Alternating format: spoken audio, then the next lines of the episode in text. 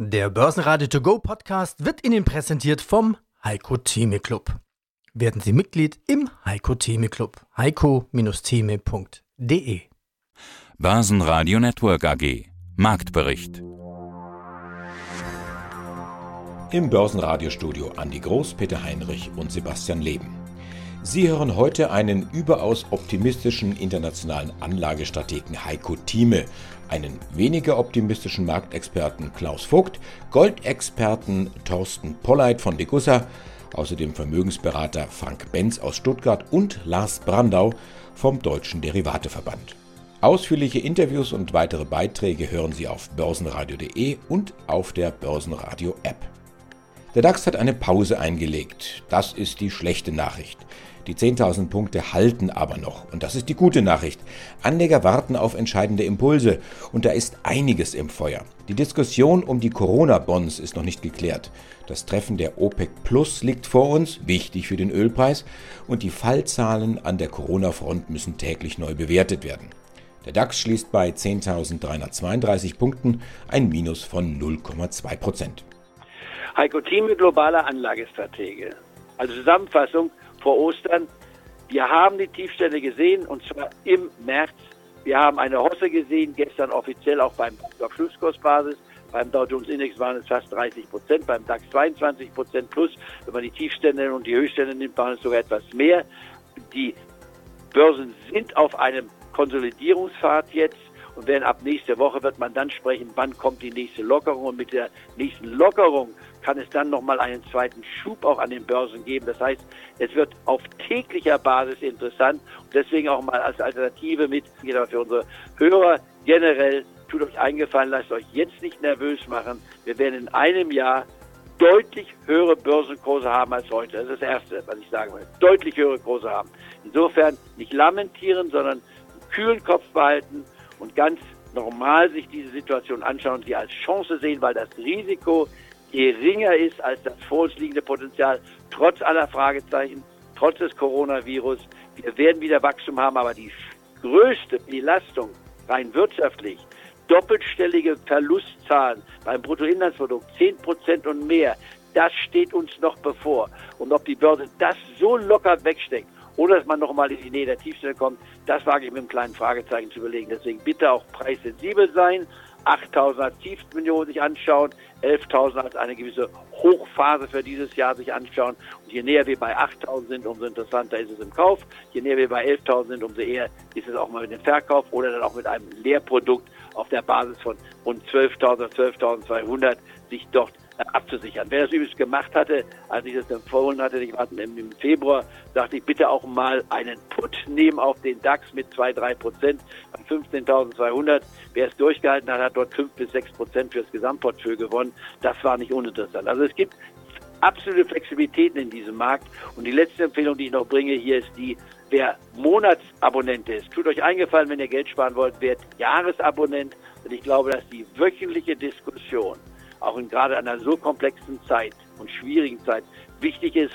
Denn wer hier einige Sendungen verpasst, der hat nur das Nachsehen. Ich glaube, diese Anlage sollte sich für jeden lohnen, nicht wahr? Dass man sagt, ich spare schon etwas Geld ein, wenn ich ein Monatsabonnement auf ein Jahresabonnement übertrage und gebt euch das gesamte Jahr und dann schaut mal zurück in einem Jahr, ob es sich wirklich gelohnt hat, in diesem Club dabei zu sein, der ja Dinge bespricht, die man nicht überall in dieser Form sehen kann, sondern es ist die Zusammenfassung all dessen, was auf uns zukommt, um dann zu einer klaren Lösung zu kommen.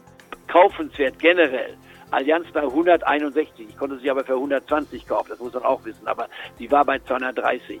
Die Allianz ist ein solides Unternehmen. Wer noch keine Position hat, der kann hier mit einem 1% und wenn er ganz vorsichtig fängt, er im halben Prozent an und kauft eben hier im Sechsteltakt und nicht im Dritteltakt. Der nächste Kauf wäre dann allerdings hier fünf volle. Mehr dazu hören Sie im Heiko Thieme Club. Guten Tag, mein Name ist Klaus Vogt. Ich bin Chefredakteur und Herausgeber des Börsenbriefs Krisensicher investieren eines kritischen, unabhängigen und, wie ich bescheiden sagen darf, auch erfolgreichen Magazins. Dann spielen wir das doch mal weiter, den Ball, den Sie jetzt ins Rund gebracht haben. Also ein Hörer der jetzt sagt, oh, jetzt steckt man irgendwo in der Krise und googelt jetzt Börse, Anlage, Aktien, Gold, Krise und findet dann den Klaus Vogt mit Krisensicher investieren. Was sagen Sie dem, der jetzt hier neu dazukommt und seine Strategie überdenken möchte?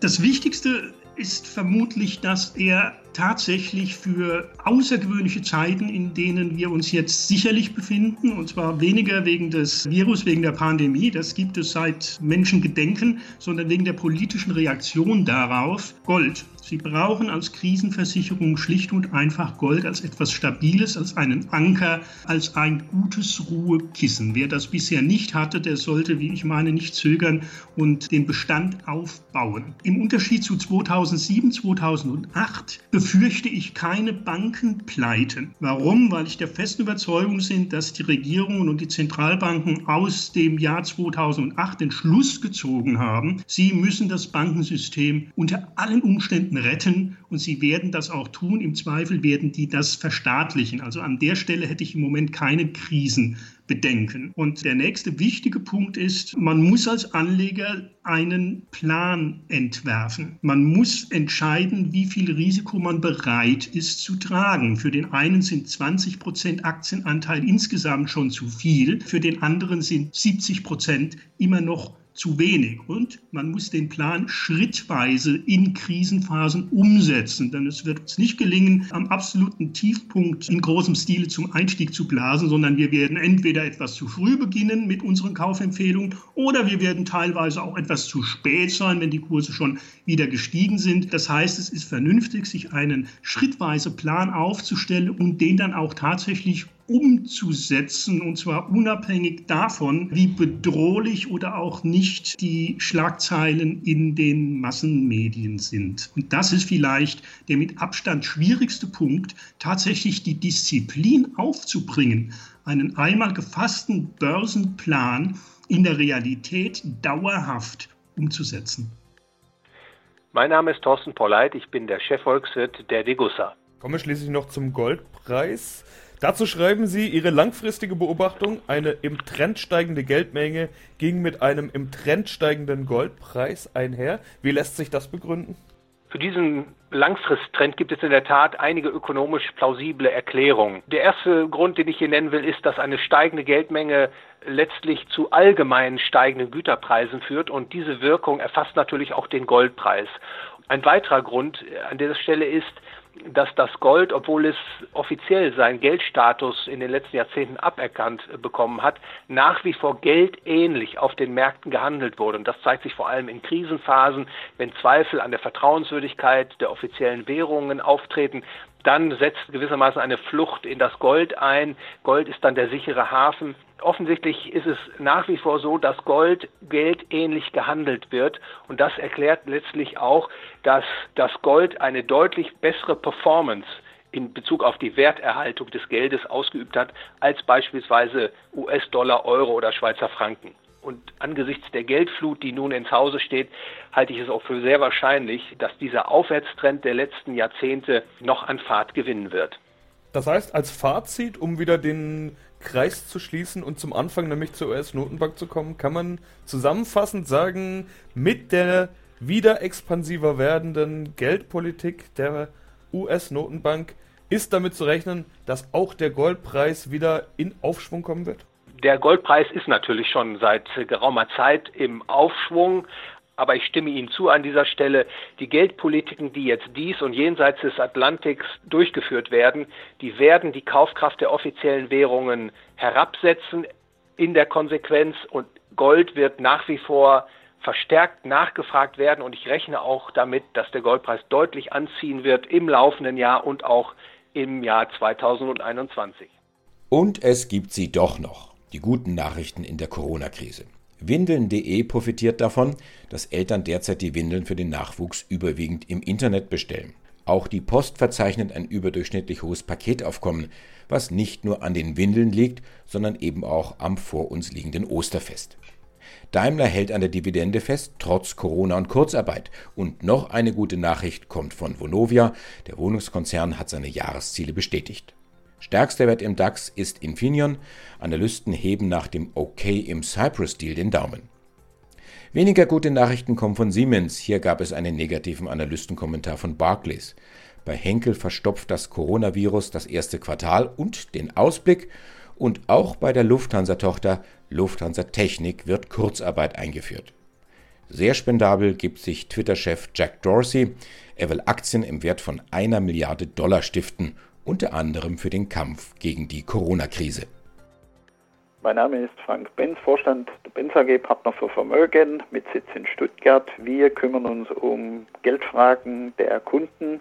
Unser Ansatz ist unabhängig, transparent und vor allem produktneutral. Das heißt, wir haben keine eigenen Fonds oder Produkte mit unserem Label oder unserem Namen, sondern wir bedienen uns der Möglichkeiten, die der Kapitalmarkt in der Breite bietet. Neben dem Corona-Schock hatten wir auch den Ölpreisschock. Es gibt derzeit ein fast unfassbares Überangebot an Öl auf dem Weltmarkt und Firmen zahlen Geld dafür, um Öl lagern zu können. Glauben Sie, dass sich die zerstrittenen Ölegomanen einigen werden, das Angebot letztendlich herunterfahren? Wäre das ein Signal, Ölaktien zu kaufen? Vor allem welche?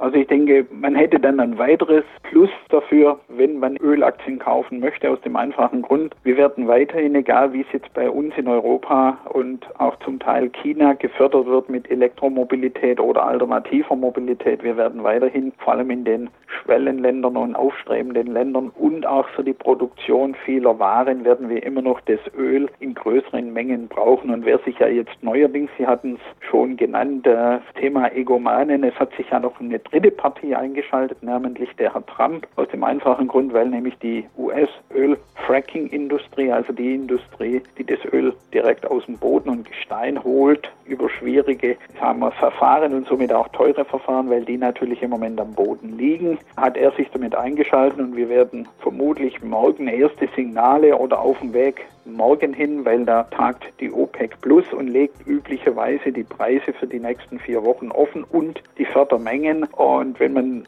so zwischen den Zeilen schaut, würde man momentan auch feststellen, Saudi-Arabien hat damit gedroht, mehr zu fördern, hatte das aber 14 Tage verzögert, sondern man hat es eigentlich nur angedroht und erst am Schluss die Fördermenge etwas erhöht. Also ich denke, hier wäre jetzt im Ölbereich die Möglichkeit, sei es über eine BP, sei es eine Royal Dutch, was in Europa ja führende Unternehmen sind, oder sogar eine OMV. Und in Amerika kann man durchaus eine Exo nehmen. Alle namentlich stark abgestraft, weil wir natürlich einen Ölpreis, der im Jahresanfang 69 Dollar betrug, am Ende des Tages kurzfristig mal 25 bis 28 Dollar, also eine glatte Halbierung. Das heißt, hier hat man sicher die Möglichkeit einzusteigen, auf was man vielleicht achten sollte, dass die jeweilige Gesellschaft im sogenannten Up- und Downstream, also im Upstream ist in der Veredelung oben und im Downstream ist aus dem fördern aus dem Boden, damit wir vielleicht den kompletten Prozess abdecken können, dass wenn es irgendwo Verwerfungen gibt, damit man das eliminieren kann. Aber ich denke, als Langfristinvestor, wenn man schrittweise über einzelne Tranchen immer wieder einsteigt, ist es sicher ein ganz geschickter Zeitpunkt, sich in dieser Branche ein bisschen zu etablieren. Mein Name ist Lars Brandau, ich bin Geschäftsführer beim Deutschen Derivateverband und wir wollen sprechen über die Ergebnisse der Trendumfrage aus dem April. Und da geht es natürlich um Corona. Alle sprechen über Corona. An der Börse natürlich eher über den Corona-Crash. Trifft alle Fondsmanager genauso wie die Profis und die Privaten. Ja, jetzt kommen wir zur Gretchenfrage. Wie geht man mit diesem Crash um? Diese Frage haben auch Sie den Teilnehmern der Umfrage gestellt. Es gab drei Möglichkeiten zur Antwort. Ich nutze die Gelegenheit und kaufe nach ich unternehme nichts und warte, bis sich die Märkte erholen oder ich trenne mich von verlustreichen Positionen. Und die Antwort, die ist ausgesprochen deutlich. 58% sagen, ich kaufe nach, Herr Brando. Überraschend deutlich, oder?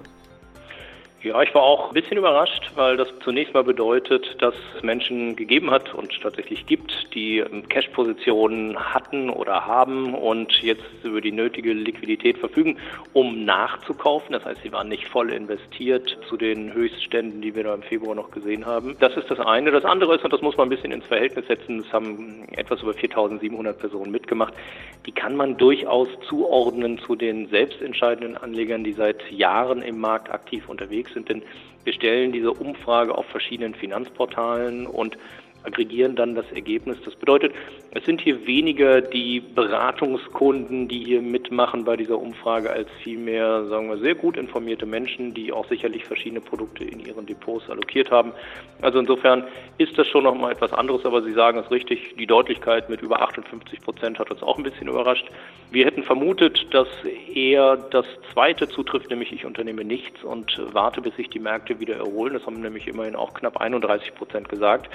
Das ist natürlich etwas, wo wir gesagt haben, ja, die waren sicherlich sehr stark involviert und warten jetzt erstmal ab. Und denken Sie vor allen Dingen an die Privatanleger, die sich mit Finanzprodukten beschäftigen, wie zum Beispiel ETFs, eines der Lieblingsprodukte in den zurückliegenden Jahren. Da sind sie dann mit Sparplänen ganz konservativ reingegangen, haben angespart und sind jetzt in all ihren Sparplänen weit hinten da ist es relativ natürlich, dass da der eine oder andere sagt, gut, okay, ich lasse jetzt mal ein bisschen die Finger davon, ich muss jetzt mit Verlusten mich nicht trennen, aber ich warte mal ab, es wird sich sicherlich wieder erholen. Die dritte Gruppe, nämlich immer noch 11 Prozent, sagen, ich trenne mich von verlustreichen Positionen. Da würde ich sagen, das muss man sich auch leisten können. Da muss man gelegentlich sicherlich auch, sagen wir mal, mehr als nur Stop-Loss eingebaut haben in seinen Positionen. Und das ist etwas, wo dann auch nicht mehr die Wahrscheinlichkeit oder die Chance besteht, dass sich die Werte, die man da im Depot hatte, eigentlich erholen, sondern dann nimmt man einfach die Verluste in Kauf, verrechnet das neu ist etwas, das hätte mich, sagen wir mal, überrascht jetzt mit mehr als 11 Prozent angesichts der Tatsache, dass die Verluste ja ab dem nächsten Jahr nur noch bis 10.000 Euro steuerlich geltend zu machen sind. Also das ist schwierig. Insofern ein sehr heterogenes Bild trotzdem und es gibt einen hohen Anteil an Menschen, die tatsächlich aktiv im Markt sind. Basenradio Network AG Marktbericht Der Börsenradio To Go Podcast wurde Ihnen präsentiert vom Heiko Theme Club. Werden Sie Mitglied im Heiko Theme Club. heiko-theme.de